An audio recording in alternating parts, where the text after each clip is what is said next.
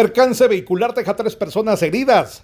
Un percance vehicular se registró en Chatinap Quinto de Santa Cruz del Quiché, donde el conductor de un microbús de transporte colectivo impactó en la parte trasera de un camión que se encontraba estacionado.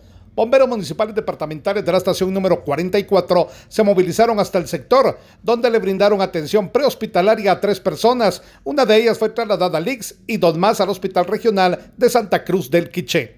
Desde Emisoras Unidas en el 90.3 reportó Carlos Recinos, primera en noticias, primera en deportes.